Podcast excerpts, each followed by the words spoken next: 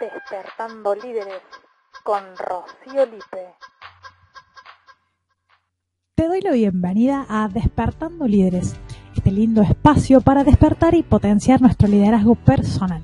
Mi nombre es Rocío Lipe y te voy a acompañar en este espacio con historias que nos inspiren, con reflexiones que nos ayuden a pensar un poco más en nosotros, en nuestro desarrollo personal y al final unas preguntas despertadoras que te acompañen en este proceso de autoobservación. El episodio de hoy se llama Quien tiene magia no necesita trucos. ¿Y de qué habla? Habla acerca de Alfonsina. Alfonsina es una joven que está estudiando abogacía, está como en cuarto año de abogacía y le va muy bien, es muy inteligente, tiene buenos resultados, lleva su carrera al día y estudia en la Universidad Nacional en la capital provincial. Y su casa, su casa paterna, está como a unos 200 kilómetros de la capital. Allí, a 200 kilómetros, viven sus padres, su papá es abogado, su mamá es contadora, tienen un estudio compartido, cada uno con su parte, el estudio contable y el estudio jurídico, y Alfonsina, eh, como te decía al inicio, estudia y está en cuarto año de la carrera de abogacía.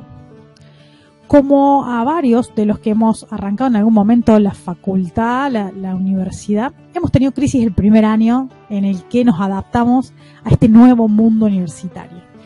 Y Alfonsina no está ajena a eso y en este proceso le pasó de darse cuenta de que abogacía no le gustaba, eh, mientras estaba cursando, iba como a mitad de carrera, a mitad de primer año, y se dio cuenta que no le gustaba. Transitó el segundo semestre y para ese verano le quiere decir a los padres de que ya no quería hacer la carrera porque no le gustaba. Y al momento de decírselo empezó a pensar en esas opciones, en esas cuestiones que podía recibir a cambio cuando dijera esto. O sea, ¿qué le iban a cuestionar? Y que ibas a dejar una carrera con todo lo que costó, con todo lo que hiciste, que avanzaste todo un primer año, el cursillo de ingresos, que chicos que no pueden, eh, te está yendo bien porque la vas a dejar. Es un pilar para el futuro, es tu fuente de ingreso, vas a tener una espalda económica, es una carrera. El que no tiene una carrera y el que no estudia no tiene un futuro. Un montón de cosas que ella creía que sus padres le iban a decir cuando les confesara que no quería seguir la carrera. La cuestión es que, como no encontró respuestas para esas preguntas, decidió no contarle nada a los padres de esto que le pasaba y empezó el segundo año. En el segundo año se encuentra en una de las materias con un compañero que la seguía en redes y veía sus fotografías y le dice, che Alfonsina, ¿por qué no haces, eh, no te notas en este concurso de fotografía? Porque en tu Instagram hay un montón de fotos muy buenas y capaz pegas con este perfil del concurso. La cuestión es que Alfonsina le hizo caso, se inscribió y le fue muy bien en el concurso, ganó un premio en el concurso sacando fotografías.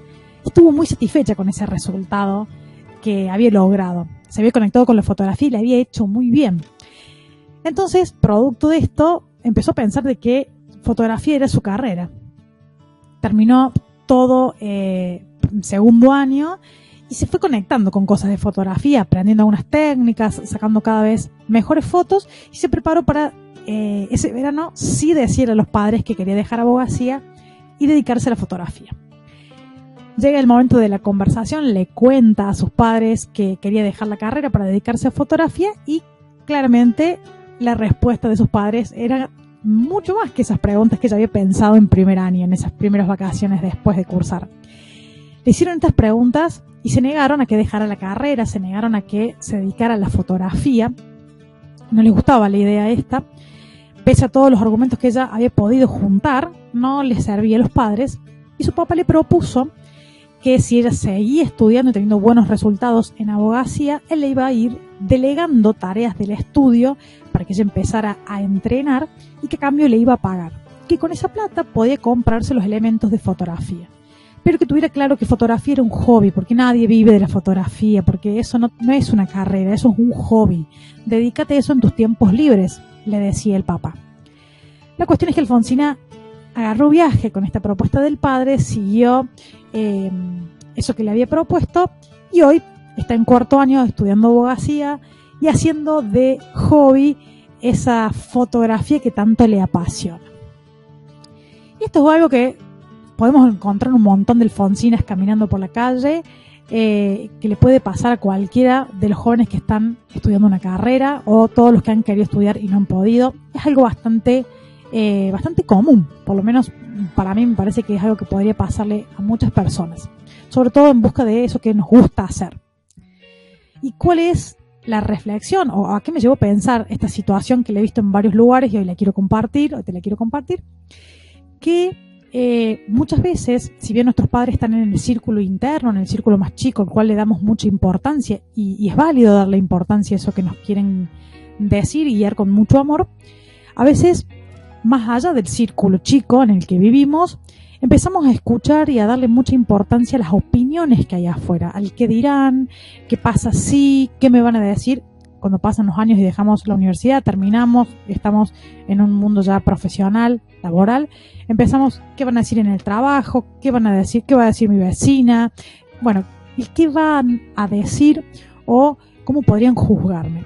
Le damos mucha importancia a eso, a tal nivel que dejamos de tomar decisiones de cosas importantes, de cosas que queremos hacer o cosas que queremos decir por ese qué dirán.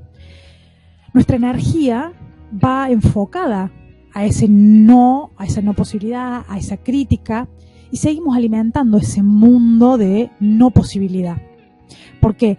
Porque estamos tan centrados, nuestro foco energético está en que no tenemos que hacerlo por lo que van a decir, que buscamos cada vez alimentar ese mundo buscando razones que alineen con eso que creemos que vamos a hacer y que no debemos hacer. O sea, con todo eso que decidimos no decir porque nos van a criticar, buscamos todas las razones para justificar esto que van a criticar. Y terminamos no haciendo o diciendo eso que queremos. Entonces, eh, pienso en la cantidad de cosas buenas que podrían venir si en vez de hacer foco en lo malo, en lo negativo y en la no posibilidad, hiciéramos foco en esas cosas positivas, en pensamientos o atraer pensamientos positivos, en decirnos que van a pasar cosas buenas, en pensar en posibilidades, que eso eh, haría que se expanda nuestro mundo y que pudiéramos ser auténticos, pudiéramos conectarnos con el bienestar, con hacer eso que nos gusta, con tomar decisiones y ser fieles a nosotros mismos. Cuántas cosas buenas podrían venir y bienestar psicológico, bienestar mental, bienestar físico, emocional, o sea, poder liberarnos de esas cárceles que nosotros mismos ponemos, porque a veces esas cárceles tienen barrotes reales y a veces son barrotes que nosotros los hacemos fuertes. Pero si nos ponemos a observar, esos barrotes se pueden correr, esos barrotes a veces no existen, son solo pensamientos que nosotros atraemos o que alimentamos. Entonces la idea es que ahora podamos empezar a pensar que hay otras posibilidades, como decíamos en el episodio anterior, que siempre hay posibilidades de decidir entre dos cosas al menos, entre un camino y otro, entre sí y no. Bueno, en esto también es atraer lo negativo o atraer lo positivo, ver la posibilidad o ver la no posibilidad. Eso está en nuestra decisión en trabajar y observarnos en eso que nos conversamos. Por esta razón, y eh, esperando que si te pasó esto o te está pasando esto, empieces a caminar sobre, sobre esta vía, sobre este viaje, hagas este viaje de autenticidad, es que te invito con algunas preguntas, como hago siempre, estas preguntas despertadoras, para que te ayuden. Vengo a compartirte unas preguntas que se me ocurrieron y que anoté, a ver, en mi cuadernito anoté algunas preguntas que te pueden servir. La primera pregunta que, tengo es, ¿qué querés hacer y tenés pendiente de aprobación? O sea, ¿qué cosas estás queriendo hacer? ¿Qué cosas estás queriendo ser? O sea, ¿quién estás queriendo ser? Y que todavía mm, el qué dirán, el mm, no sé cómo lo voy a decir, no sé si lo voy a decir, lo que tengo que perder, lo que va a pasar. Bueno, ¿qué es eso que querés hacer o eso que querés ser que está pendiente de aprobación. Una vez que definas qué es eso, a lo mejor lo tenés súper fresquito, ahí nomás, y a lo mejor necesita un tiempo más de observación, pero cuando lo descubras, la siguiente pregunta es que pienses, y te hagas la pregunta justamente, ¿qué ganarías si lo haces? Y para acá te invito, para hacer esto, te invito a que hagas como una lista de cosas buenas que van a ocurrir y no solamente en el marco inmediato, no solamente en la temporalidad del ya. Porque lo primero, la primera sensación que puede venir después de decir o hacer eso que quieres, después que se pasan un poco los nervios a veces, es que sentís bienestar, estás liviana o liviano, estás tranquilo. Pero más allá de eso vas a tener otros resultados, porque eso que vas a hacer impacta en tu sistema, impacta en tu mundo. Entonces, ¿qué otras cosas buenas vas a ganar? ¿Qué cosas buenas vas a obtener producto de ser auténtico y decir eso que quieres decir o hacer eso que quieres hacer? Y la tercera pregunta es, qué cosas necesitas decirte, o sea, pensar, con qué cosas necesitas conectarte y con cuáles no conectarte, con cuáles dejar de hacerlo para dar más pasos en este viaje de autenticidad. O sea, observar todos esos pensamientos que necesitas alimentar y sumar, que te ayudan a esta autenticidad, y cuáles necesitas dejar de conversarte, estos pensamientos que aparecen, soltarlos para así poder ser más auténtico o auténtica y acercarte a la magia y no a los trucos. Porque cuando despiertes esa magia, esa autenticidad, te vas a aproximar a tu propósito de vida.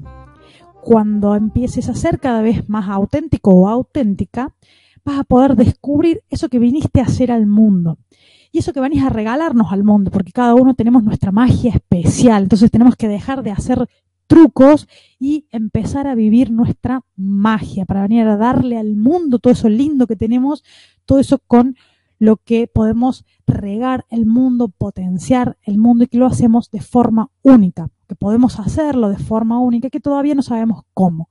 Pero sí o sí, para poder vivir en nuestro propósito necesitamos ser auténticos. Bueno, hasta acá llegamos con este episodio número 7 que habla de la magia y de los trucos. Espero que te puedas conectar con la magia. Te agradezco muchísimo por haberte quedado en este video, en este episodio de podcast, porque lo voy a subir en más de un medio. Si sos de los que prefiere escuchar, lo vas a tener en Spotify y en plataformas de podcast. Si preferís verlo, lo voy a subir a las redes y lo vas a tener, por ejemplo, en YouTube. Puedes buscarlo como Rocío Lipe o como Despertando Líderes, que lo vas a encontrar al video. Y te invito a que me sigas en redes para no solamente tener noticias del, del episodio, de este podcast, sino de temáticas de liderazgo para despertar y potenciarte. De esta manera vamos cerrando. Te deseo que tengas una semana auténtica y despertadora.